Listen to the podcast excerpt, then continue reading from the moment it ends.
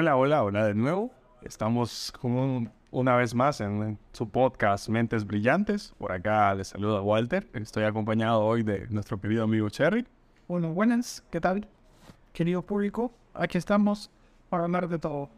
Ok, recordemos, Mentes Brillantes es un podcast que está dedicado a hablar, a hablar de todo un poco. Somos expertos en nada, hablando de todo. Recordemos que esa es nuestra, nuestra bandera de, dentro de esto de, de la grabación. Y hoy, hoy que estamos en, en este momento, en el mes de septiembre, se celebra en nuestro país un día de, de, de aquellos que son como nuestros segundos padres. Eh, aquellas personas que sin tener algún tipo de vínculo familiar con nosotros, eh, se dedican a, a instruirnos y a prepararnos hasta cierto punto para la vida. Nuestros profesores, maestros, teachers, catedráticos, dependiendo de la instancia de nuestra vida, pues vamos a ir encontrando uno de esos formadores que, que se han dedicado a, a orientarnos. ¿César, algo que decir sobre estos personajes importantes? Importante que el 17 de septiembre es el Día del Maestro de Honduras. Correcto. Entonces, eh, vamos a platicar un poquito sobre ello, vamos a ver qué, qué cosas tenemos que, que, ir platicando, ir mostrando en este, en, este, en, este, en este tema tan interesante, ¿no? Primaria, secundaria o universidad. ¿En qué instancia de esta, César, crees vos que se encuentra el mayor reto para, para, para un catedrático, para un maestro, para un profesor? ¿Qué es más difícil según te soy bastante honesto, creo que se encuentra entre la primaria y la universidad pregrado. ¿Por qué? Porque cuesta desarrollar pedagógicamente a alguien para que aprenda. Entonces, eh, se tiene que colmar de mucha paciencia para un niño, para una persona que no sabe cómo aprender. Eso es lo primordial. Cómo sí. comenzar y ahí da paso a que a todo el conocimiento se pueda reproducir. Sí, yo, yo estoy de acuerdo contigo. Yo, yo tuve la experiencia de, por ahí vamos a, a platicar un poquito más adelante, pero sí tuve la experiencia de compartir un poquito de lo que sé en, los tres eh, grados, tanto en primaria como en secundaria y, y, a, nivel superior. Y yo sí creo, por ahí los expertos en el tema, lo, lo, los, maestros de, de profesión, los que sí se prepararon para dar clases me, me, van a corregir tal vez y me vayan a tirar hate, pero yo sí creo que dar clases en primaria es una de las cosas más, pero más complicadas que hay. Admiro mucho a las maestras que me dieron clases, sobre todo a mí, porque tengo que decir, probablemente no era, no era tan, tan sencillo darle clases a, a Walter y a sus veintitantos compañeritos más. De acuerdo, y que no se estaban quietos. Pero nada, le, le agradecemos a ellos, la verdad, no, no, sería nada de, no seríamos nada de lo que somos hoy en día. No estaríamos aquí grabando podcast de no haber sido por ellos. De acuerdo, saludos. Pero bueno, cuéntame. A lo largo de tu vida, me imagino que tuviste cualquier cantidad de maestros y probablemente eh, no los recuerdo todos, me imagino. Yo, la verdad, tampoco los recuerdo todos.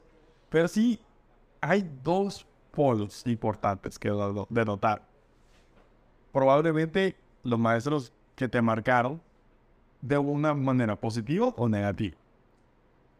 Tú tienes en, en la lista de maestros al maestro, a tu maestro, al mejor maestro que tengas. Y, y si lo tienes, el nombre es opcional. Pero tal vez la razón por la cual tú dices, este fue el mejor maestro que yo tuve, Ok, sí, me parece que, que en la universidad podemos estudiar a una persona eh, por motivos de la vida o lo que sea. Era el único maestro que había, me dio casi 12 clases en la universidad. Ya éramos prácticamente conocidos cada, cada trimestre diferente. Se podría decir el preferido. Y hay de todo, pues hay aquel maestro que no sabe explicar, pero te va bien con él. La, la gente no le entiende, pero tú sí hay quienes son estrictos, son, te hacen sudar, te hacen trabajar. A mí va como aquel maestro que te deja hacer un montón de tareas y a veces ni lee lo que hace.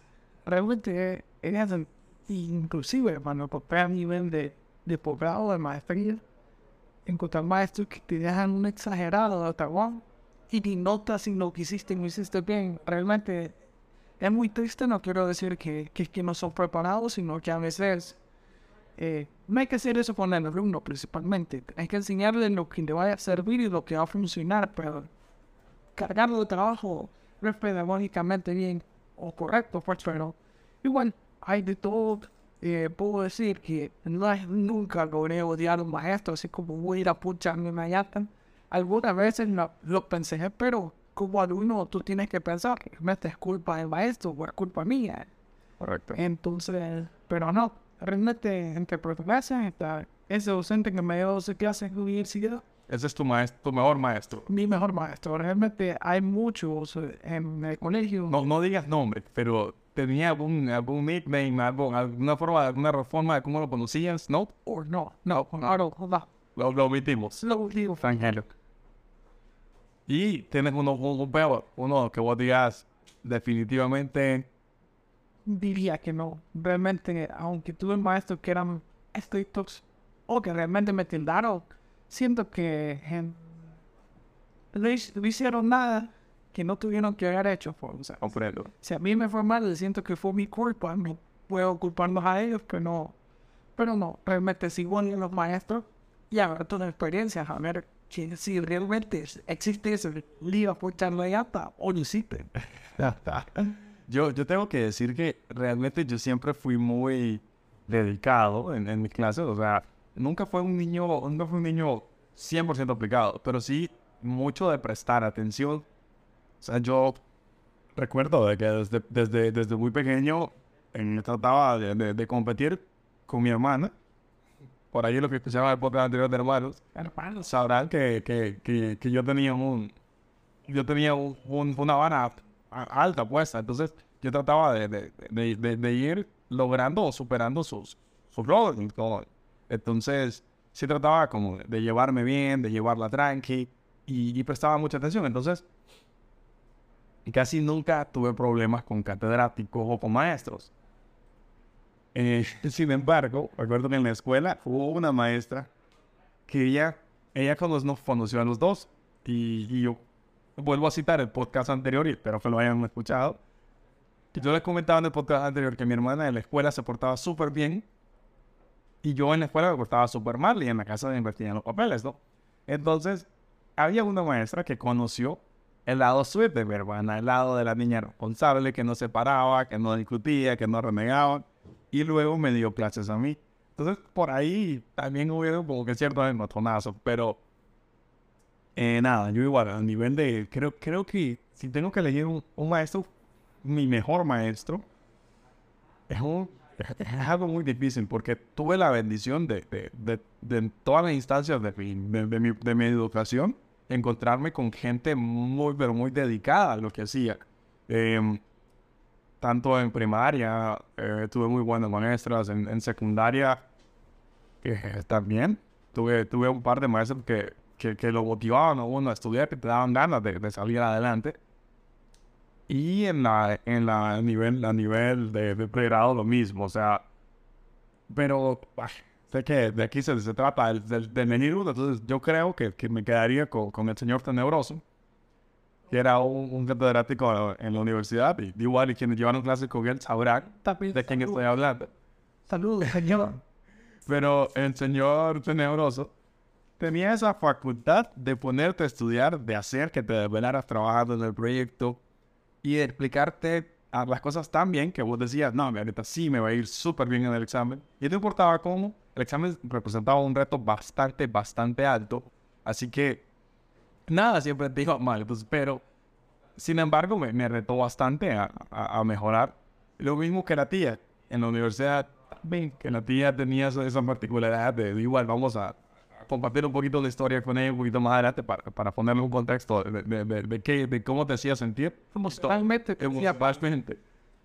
Para mejor maestro creo que ellos, ahora bien, de peor maestro creo que en secundaria, en secundaria tuve un catedrático que, que no es que fuese malo, lo que sucede es que en aquel momento, y, y- y ojo, hay que, hay que hacer la, la- la mención, muchas veces Y me lo digo porque a mí me pasó, este, llegamos a tomar un, un puesto en una en educación, a, a tratar de, de, de- de trabajar de educadores, sin tener la preparación o el conocimiento necesario.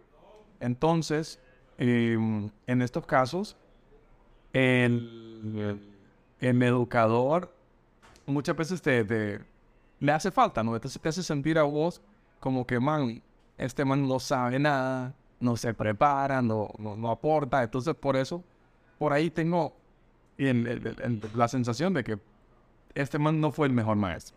Por eso. Ahora bien, De acuerdo, no. Y aquí es el punto, que no quiero ser grosero, pero en instancias toca ser maestro, en una instancia de tu vida que no estás ni preparado. Entonces, por ejemplo, un maestro en un colegio te tiene que motivar a tomar decisiones en tu vida, a que te guste una carrera. Y lastimosamente en nuestro país se vive que ese maestro es todo lo contrario. Así como también puedo decir que hay maestros buenos. Yo tuve maestros buenos en la universidad. Me quedé en la clase y como todo hondureño pedí puntos. Y me dijo, César, usted es más que esto. Usted puede. Usted no, no perdió por cinco puntos, no se quedó por cinco, se quedó por no haber sacado los 100. sí. Entonces, ese tipo de motivación o el decirte que puedes, Ojo que, que con eso de que, que dices, qué bueno que, que lo mencionas, uno realmente el- lo, que, lo que el catedrático maestro te proyecta, te da la seguridad de yo quiero ser como este man.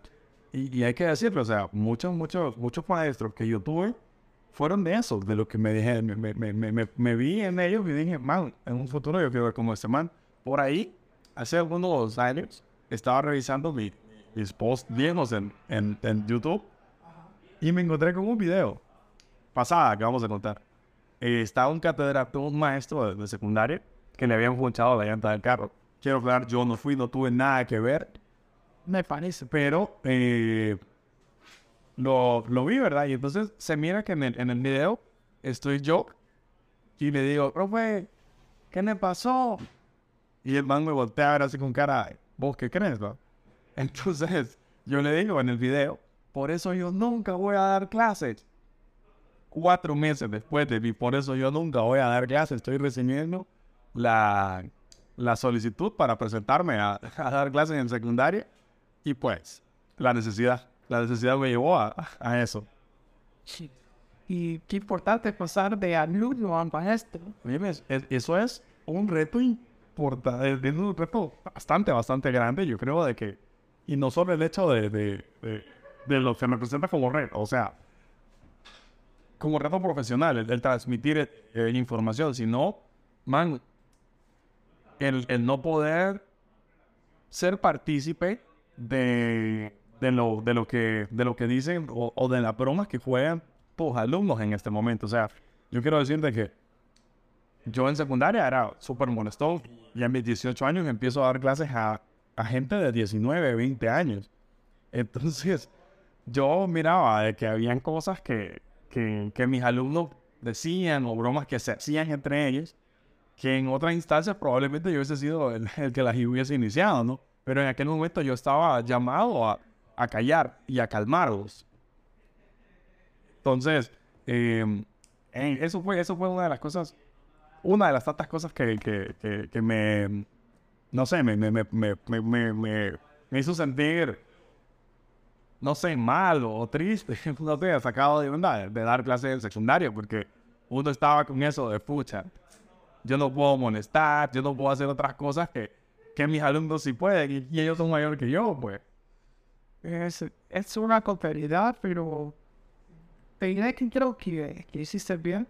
Siento que muchas veces uno es maestro en secundaria no porque le nace, no porque quiere. A veces Sí, con- conozco un montón de medios que lo fueron por necesidad, pero muy importante es la, es la responsabilidad que estás dando estudio, que estás sembrando la semilla para que para que otras personas puedan, puedan lograr y ser alguien en su vida.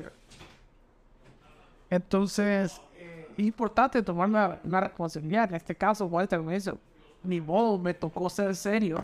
Igual supongo que a esa edad no lo era todavía, no estaban en su total madurez. Y hay que decirlo, o sea, eh, no solamente en molestar. Yo tengo que admitirlo. A mis 18 años yo tenía alumnas de 19 años. Y, y hay que hablar porque, o sea, a veces uno se ve tentado de, pucha, no está, no, no es desagradable la, la muchacha. Y tengo que decir, o sea, recuerdo que una de las cosas de las pasadas de, de maestro de secundaria fue algo similar, o sea, de que hubo una alumna en la que se fue como tratar de insinuar y, y bueno, suerte no me pasó lo que le ha pasado a muchos catedráticos, a muchos, a muchos maestros en secundaria, de que cayó ante la situación y quedó marcado. O sea, yo fue como, por suerte yo supe actuar con la cabeza y decir, no, mira, la verdad, este, yo soy tu catedrático. Me recuerdo que, que fue como, profe, ¿y usted qué edad tiene? Yo, disculpame, Leo, pero realmente estamos en clase y, y mi edad no es un tema de la clase. Cabal, en ese momento estaba siendo auditado sin saberlo. Atrás de la puerta estaba, estaba una consejera, creo, escuchando mi clase. ¿o? A los días ella me dijo, profesor, lo felicito por la, la, la respuesta que le dio esa alumna. Todos sabemos de cómo se porta y no sé qué. Y yo, ¿de qué estás hablando? Y entonces, no, es que yo escuché cuando usted me dijo, ah, ok, ok, no, sí, yo soy muy responsable en esto. Yo, Dios. Eso, me acuerdo de anécdota, chiste, que bueno, no voy a tomar, no voy a tomar los papeles fuera de rumbo, ni, ni tampoco... Esto es un chiste, una pareja. Y tienen una trampa a su novio con su amiga, sí. y su amiga se le ofrece Ajá. al, al novio de su amiga. Entonces, eh, se le ofrece, estoy solo en casa, ¿quieres pasar? Y el tipo se va corriendo al carro.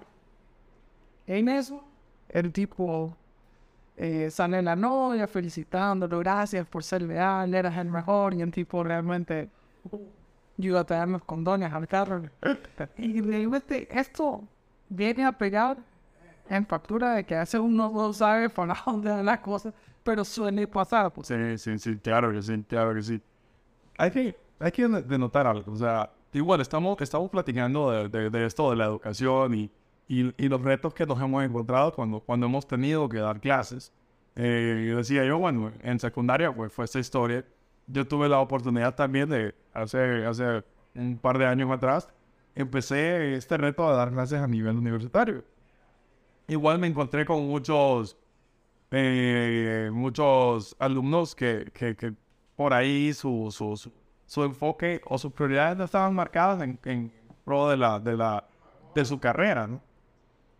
Y, y entonces, eh, ¿qué, ¿qué, te digo? O sea, ellos tal vez está, están yendo a la universidad por, por, por hacer bulto, por, por ir a ver qué consiguen. Conocí muchos casos de gente que iba a la universidad solo a, a delinquir incluso.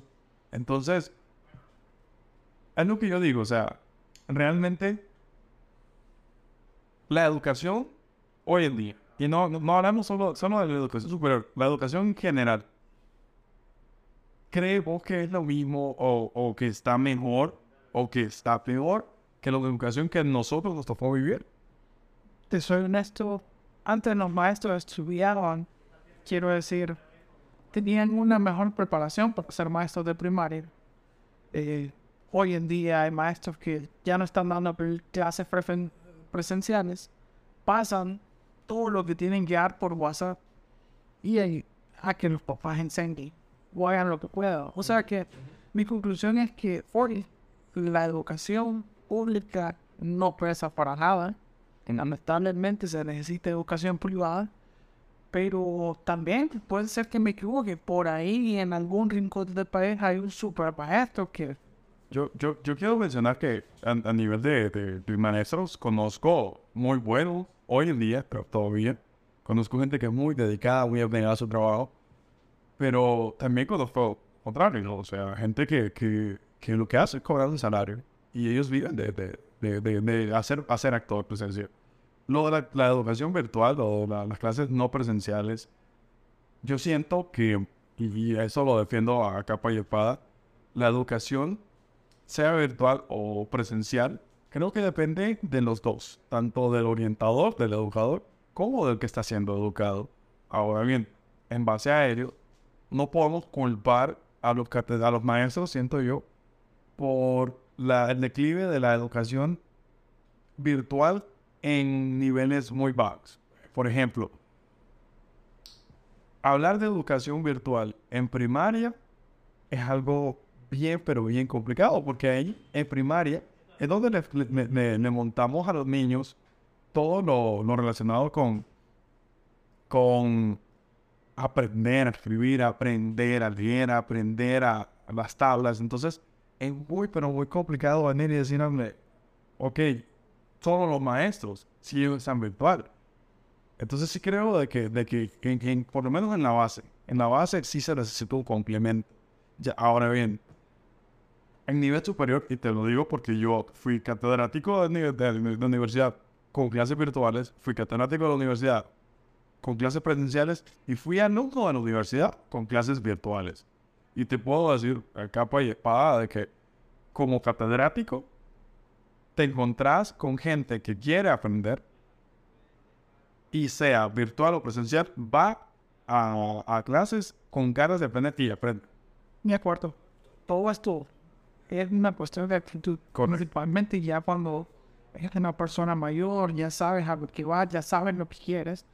Es también las otras personas quieren, y te lo digo, que al final sí terminan siendo malos profesionales que solo van a pasar el rato, a ver si llegan, a ver qué tan lejos pueden llegar mediocremente. Eh, y eso, realmente eso eh, nos vamos a encontrar todos, así como también hay maestros buenos, hay maestros malos. Hay maestros que quizás no son malos, pero la falta de recursos, Es principalmente en las escuelas públicas, eh, sabemos que es deplorable, pero también se, se puede aplaudir los maestros que, que la hacen y que generan de alguna forma para que su alumno aprenda. Hay, hay un par de puntitos que quiero tocar. Uno de ellos es aquellos maestros que se dedican a, a orientar a los niños con habilidades especiales. Siento que en ello quiero hacer un- una pausa y hacerle y ponerme de pie, aunque no me estén viendo, estoy de pie y realmente aplaudo esa, esa habilidad porque realmente se requiere de mucha pasión y entrega para poder eh, orientar a, est- a estos niños porque yo lo digo, o sea, yo tuve la, la oportunidad de, enseñar a niños eh, en primaria y, conozco el reto. Y me imagino que es exponencial el sacrificio cuando el maestro tiene que, como, tarea enseñar a una persona que tiene habilidades especiales. Entonces, nada, realmente quiero, quiero hacer, hacer mención y, a- y aplaudir y, y admirar este, este trabajo tan largo y tan, y tan bueno. Totalmente. Hay que darle Sí. al César lo que es del César. El César con el del César. realmente es lo que merecen. También por ahí eh, tenemos que tocar el tema, ¿verdad? Saludo a todas, como le digo, sin ofender, a todas esas alumnas, mujeres, que realmente tientan a su maestro o hacen que las cosas se tomen de un rumbo, se desorienten, pues. Realmente se los diría, mujeres, no tienten a su maestro porque realmente no es el fin con el que él está ahí. Oh, hay que, hay que hacer una aclaración. Sucede más con las mujeres. Pero también yo he conocido casos de, de chicos que lo hacen con las maestras. De acuerdo, pero no son tan, Sí. tan notorios, son un poquito más disimulados. Y es como, profe, páseme, lo voy a, voy a hacer lo que sea. No, de acuerdo. Y, y de- a decir verdad, eh, sí creo de que han surgido relaciones sentimentales perdura- que, que han perdurado después de esto. O sea, yo conozco varios casos de, de- sobre todo en la universidad, se da más. Conocí varios casos de, de chavas que salieron con el catedrático y luego quedó una relación sentimental. Y conozco varios, varios, varios chavos de, de mi generación que se casaron con el catedrático cuando se empezaron a. Correcto, un saludo a Enrique. También, y también hay, hay casos en los que tal vez la diferencia es un poquito más grande. Gente que está saliendo de secundaria que, que se ve involucrado en, ese tipo de situaciones. También conozco gente de mi generación que, chicas que salieron con un catedrático, perdón, con un maestro de secundaria y se quedaron juntos.